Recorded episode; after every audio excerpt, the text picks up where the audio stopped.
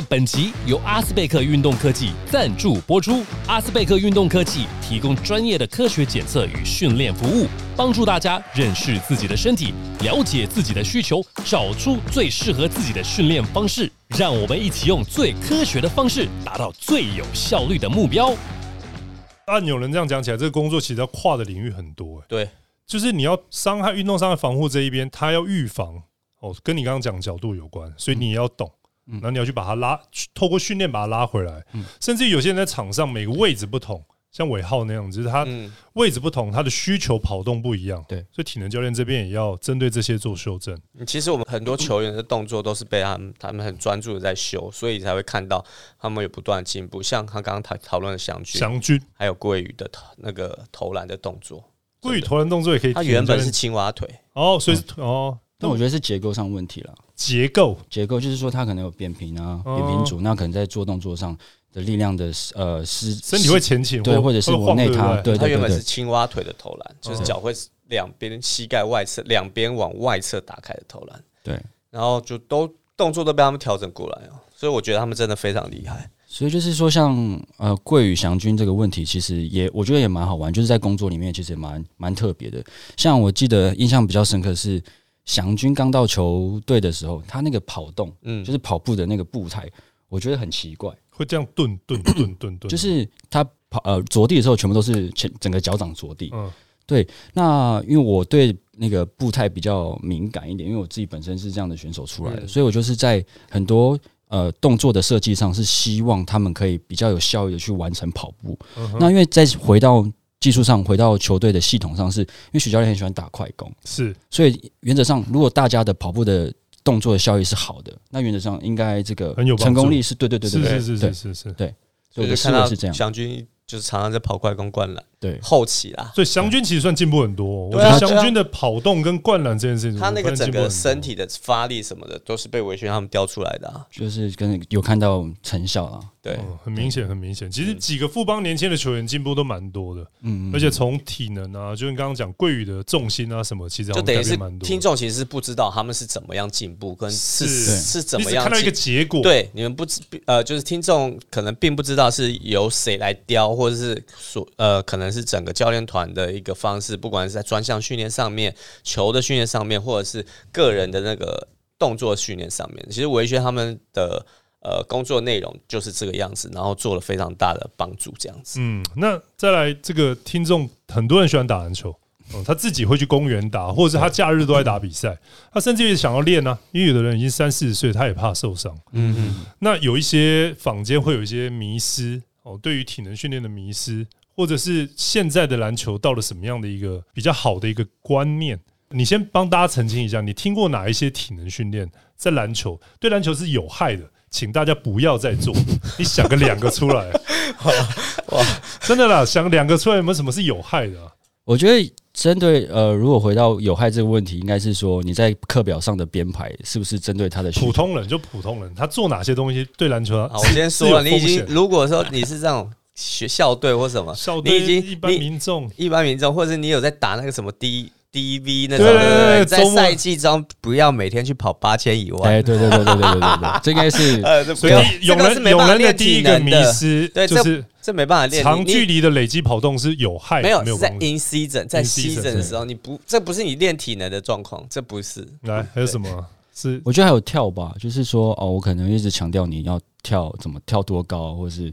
要一直训练跳这件事情。哦？真的吗？对对对，篮球双场上不大家都会拼看谁比较跳比较高吗？呃，但是我我的认知是说，你应该是先知道说怎么落地会比较好。哦，要学会飞，要先学会怎么下单，怎么落地这样。对，怎么降落？这样，我是是的我会觉得是这样会比对于他可能要在这个周末联盟里面去完成他的表现，可能会比较好。那教一下怎么落地，简单口述一下。这这这，其实我觉得在落地的时候，会落地？这很复杂 哦。对，这很复杂有点。复杂。其实在落地的时候，其实你要看到你你的你的双脚施力是是稳定的，或是你今天在做稳双脚落地或者跟单脚落地的这个状态又不太一样。是对对对，所以我觉得还是要回到健身房去动作上的指导会比较比较比较清楚所以。各位听众，落地很重要。如果你不想要这个好不容易六日去打球，然后最后把自己的脚弄受伤，其实落地这件事情是很重要的。对，而且再加上你要想，呃，篮球是三 D 的运动，它不是只有单一这个这个面向的落地，它可能有掺杂两个方向的落地。比如说，我可能转一个九十度的落地，嗯我转一个一百八十度的落地，嗯，对或者是我可能从一个九十度的状态下去做切入，那它可能在这个状态下就很容易产生受伤。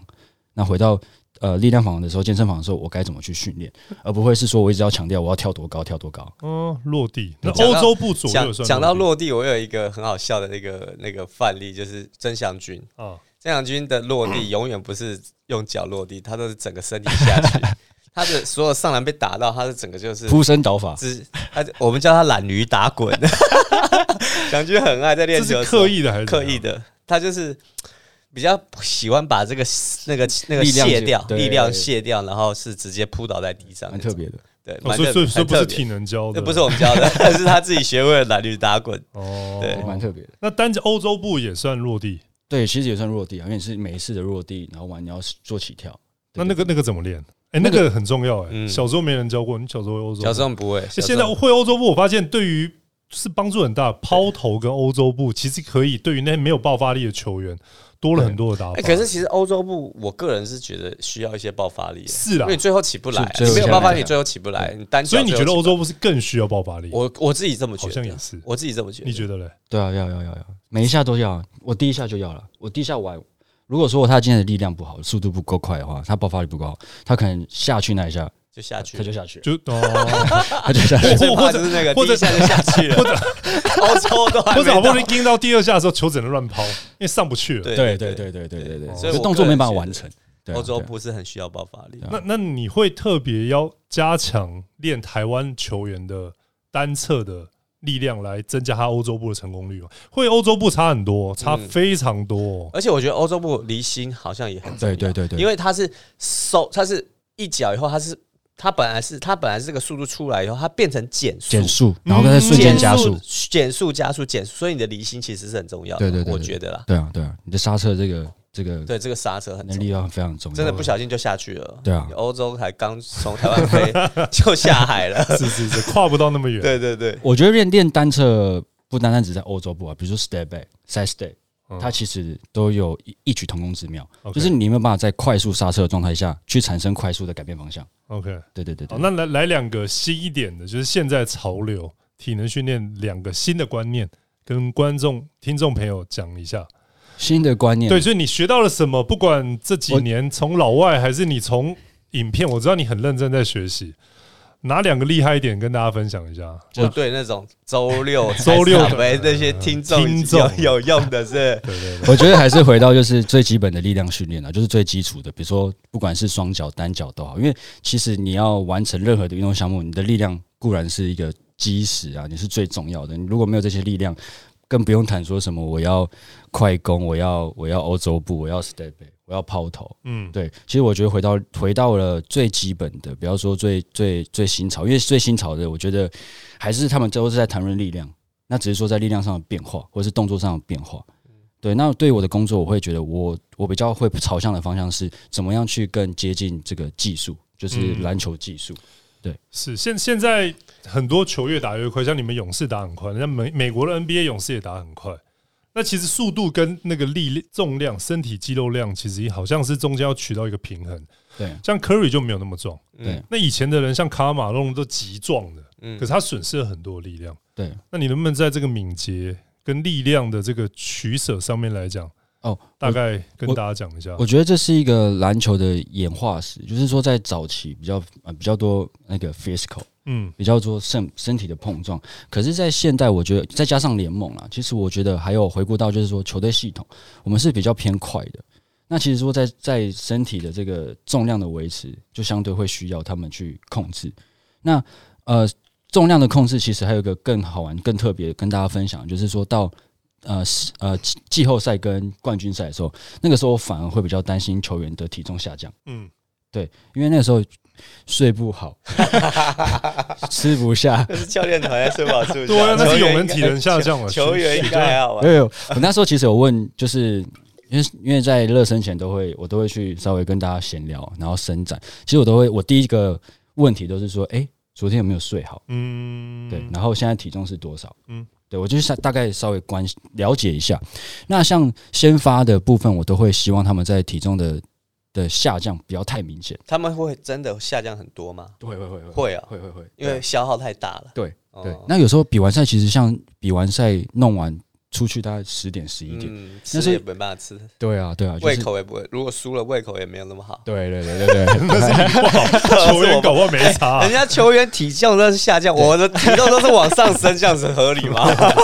我们这样子不是不是很开心？对，所以到后面就会变得有这样的这个呃问题的顾及跟考量，就是会跟他讲说，哎、你要吃东西，你要多一点淀粉，你要你要怎么样，你要怎么样。哦对，所以我觉得在体重上，变成是说，呃，像回到节目的一开始，我跑八千，那我可能赛季刚回来，这个这个前期，我可能就是借由这种比较慢的有氧训练去控制他的体重。嗯，对对对对对，其实我个人呢、我个人觉得对我来说，篮球体能最大的差别，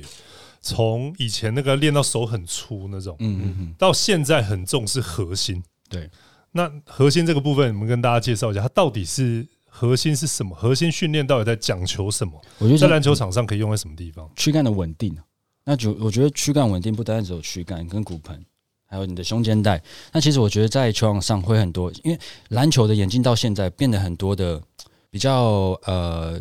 技巧性的动作比较多。嗯，那我觉得在技巧性的动作的呈现是，如果你的呃核心能力不够的话，你没有办法把自己的身体再往下一个方向推进，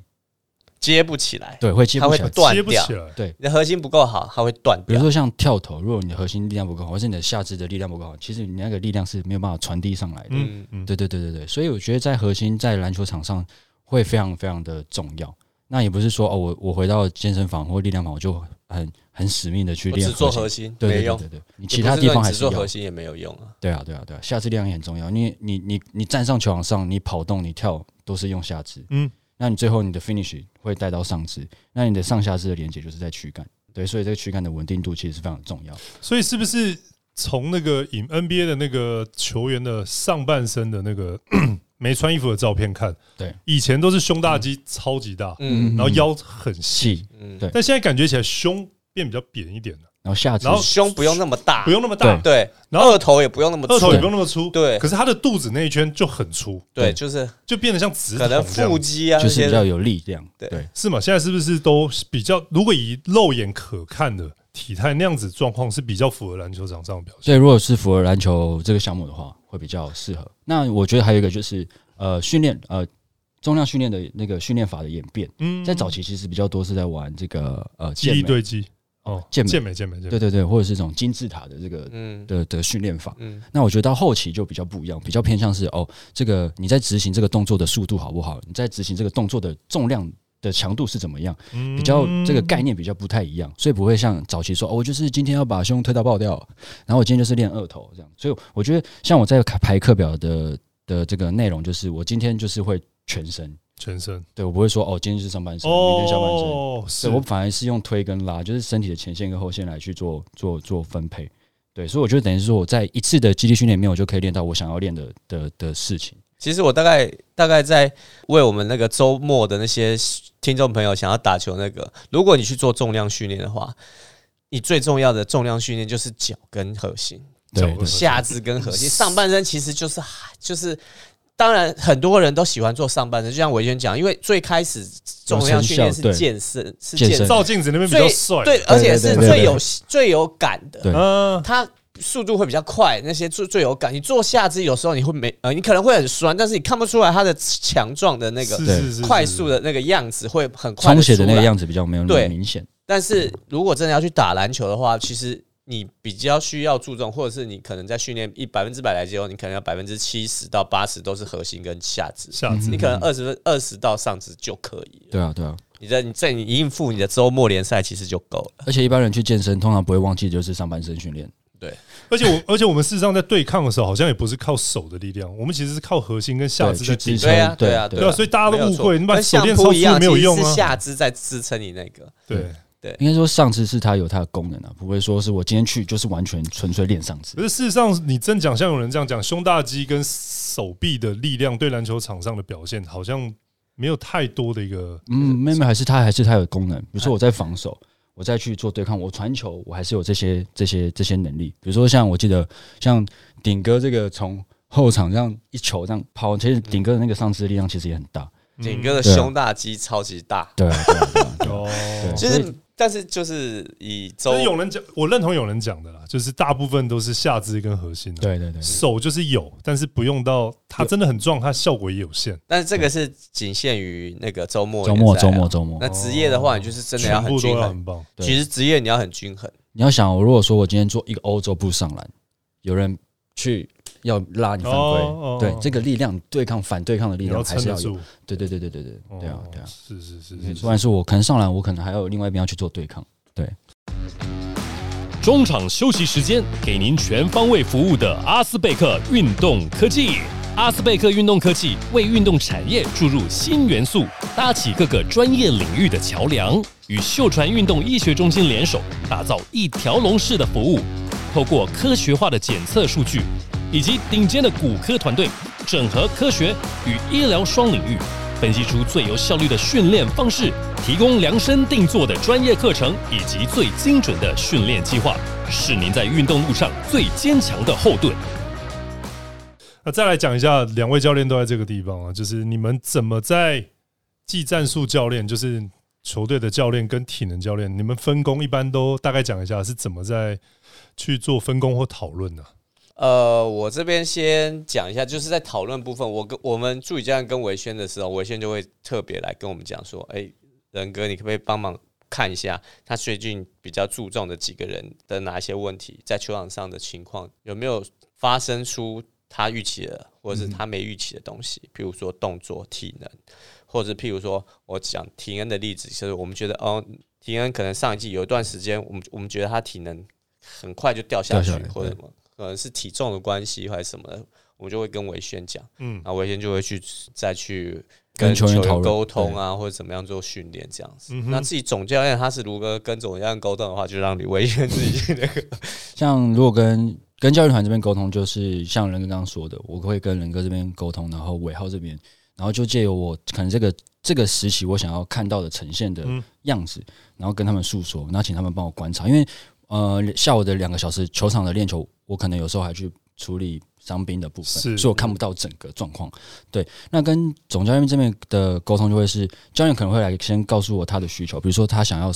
他想要谁比较有这个呃爆发力，或者推蹬比较有力，哦教练会现在跟我说。哦，他会有需求，对对对对对，那我就会跟教练说好，那我就是在这个时期帮他去做个人的强化，嗯嗯，然后再回当他回场的时候，再询问教练说，哎、有没有改变有没有达到？效果？对对对对对，或者是说我可能像我刚刚说的，就是这个体能上的这个的训练，我可能跟教练说，哎、教练可以在今天帮我多打这个防守比赛多一点。嗯哼，对对，我们就会这样这样的沟通。哦，挺棒的对。那再来就是两位教练都在这个地方，我永仁先讲好了，永仁心目中的富邦的体能怪物是谁？先你讲，因为你看看你这个技术教练跟体能教练讲的一不一，我们不不不是讲他得分哦，不是，我们就讲体能怪物，体能怪物，体能怪物。我觉得是文成，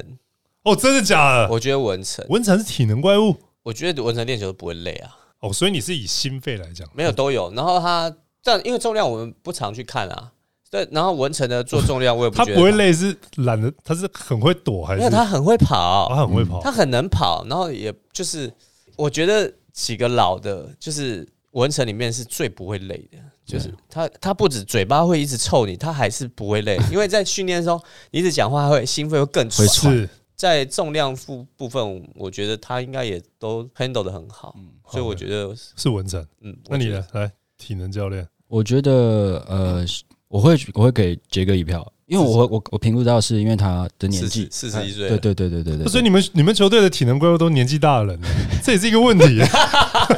自我要求其，他人没有差，但是就是对对对，我们评估为什么他们三十九岁、四十一岁对还可以这样可以这样，你不觉得很离谱这？当然是很离谱了。对，所以说，所以才体能怪物啊。对哦，你们把年纪也参照进去。对对对对，如如果果说参照年纪的话呢？其实我觉得大家对我对我来说都是怪物。你要想我，我早上的训练的强度那么强，他下午要完成这个两个小时的跑，哦，对不得罪不得罪，哎对每个都那下一题啊有一些，我跟你讲，有一些，有一些，我还讲，有一些年轻年轻球员，我就不讲谁。许哥在跑，譬如说快攻比赛出来，什么东西出来，那些那些项目一出来的时候，有些年轻球员会怕，就会觉得啊，这个好累。我从来没有看过文成有这种这种觉得这个好累的，他兴，奋，真的，对他完全没有过。超兴奋。那但是年轻球员就说啊，这个累了。天生的小顶体力就怕累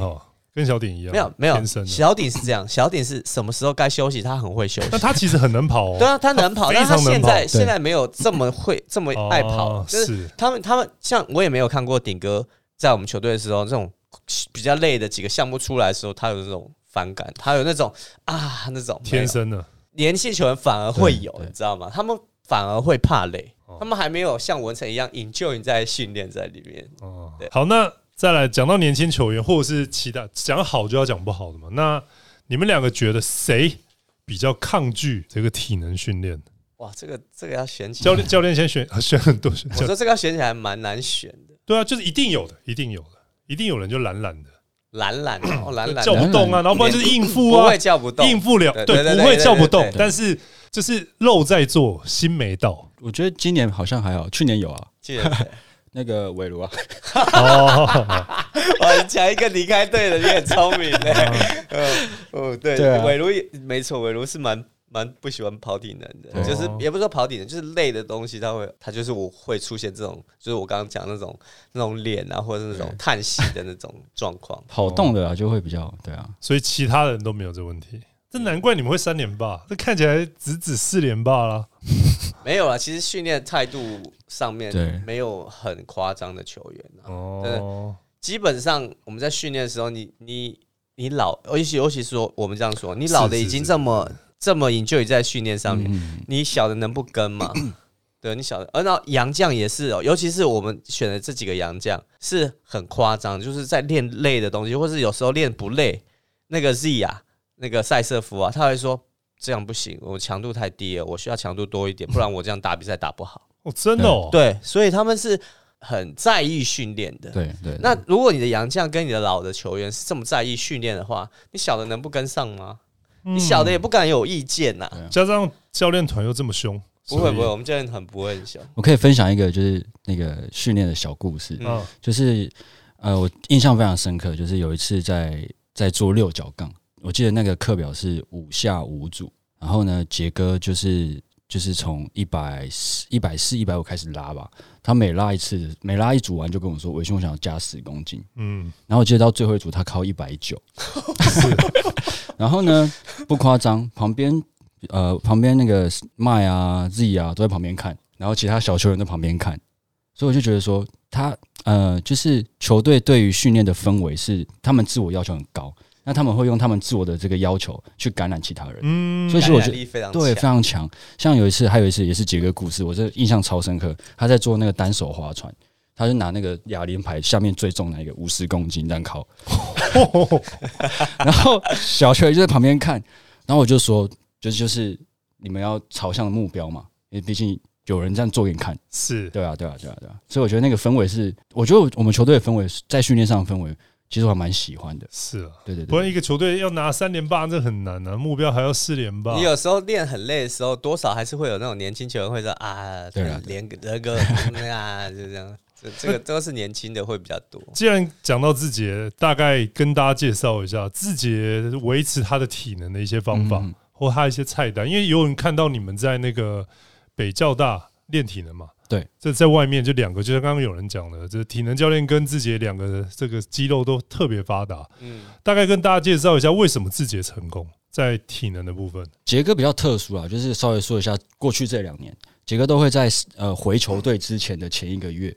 然后跟我联络，就请我就是私下带他做训练。那那时候我就有帮他安排，就是在整个季前的这个训练，我要我要让杰哥达到什么样的状态。那我里面就安排，就像跑步，其实我跑步也会放在我的训练课表里面，但是我就是用目标，比如说我这次我这周是两百公尺十趟。或者是我从一百五十公尺十趟慢慢去加，那我希望是不是那种很长，我是分间歇的方式去跑。嗯，对，那我也希我会跟杰哥讨论说，我希望你在回到球队的时候，我是希望可以完成两百公尺二十趟，就是两大组，然然后就回球队，嗯因为我知道回球队就是跑动的东西会比较多，再加上球，所以我希望你在这个时候可以先建立好。那再加上我要评估的是，因为杰哥是对我来讲是这个呃年长运动员，所以我要考量的要更多，在呃单侧的稳定的力量啊，或是其他的力量，我可能要去比较多在在这部分。那再者还有一个比较特殊的是说，我会从杰哥的动作，比如说比赛的影片，然后去修正，然后再给他他比较想要的东西。嗯哼，比如说他习惯呃 step back 啊，那 step back 是左脚，或者是他可能喜欢右脚去做刹车、做胯下，然后做跳投，那我就要针对这些动作，在机制上去做先做练习。那其实课表开出来都每个教练都可以开出很多的课表。那我觉得吃菜单嗯的心态跟态度，林志杰志杰应该是超猛。杰哥不含扣，但呢，你可以大家讲一下，就当一个菜单它有些东西不容易完成，还是动作不容易完成，对他用什么样的心态在在完成这些东西？我觉得杰哥像这个好像这个这个田径场，我印象有一次很深刻是那天有点就是很热，然后我们我们其实去了国北教跑田径场跑了大概四周，嗯对那有一次是真的是杰哥真的是跟不下去，然后他我就说我就我跟你说杰哥如果不行我们就就休，嗯因为我觉得还是要考量他的这个这个状况。他说如果这个时候不把他跟完，怎么去完成后面的比赛？哇！其实我觉得在杰哥身上我，我也学到一个，就是真的所谓成功运动员或伟大运动员，他的背后那个心态，跟对于这个他的工作的要求跟职业的态度的那个底线在哪里？我觉得那个很可怕。对，因为让我觉得真的是很 respect 杰哥。听到我都要哭了。真的 说实话，真的也可以个教练拥有可以拥有拥有这样的球员，一个球队可以拥有这样的球员，真的是非常难难得对啊对啊，对，尤其今天透过这个维轩呢，在体能，不管是从团队的训练，一直讲到最后面介绍自己的课表，或者他整个在吃菜单的一个态度，对我觉得都让大家知道这个体能这件事情对篮球场上的表现其实有很重要的一块，这样子。对那也很这个感谢今天的一个分享。那最后再次谢谢这个维轩来到了节目，跟大家分享有关篮球运动的体能训练。那我是李博恩，我是永仁，我是维轩，然而五十三，我们下集见，拜拜。拜拜。节目进行到尾声，再次感谢阿斯贝克运动科技。不管是职业运动员或是热爱运动的朋友们，让数据来说话，透过客制化的服务，找到适合自己的运动计划吧。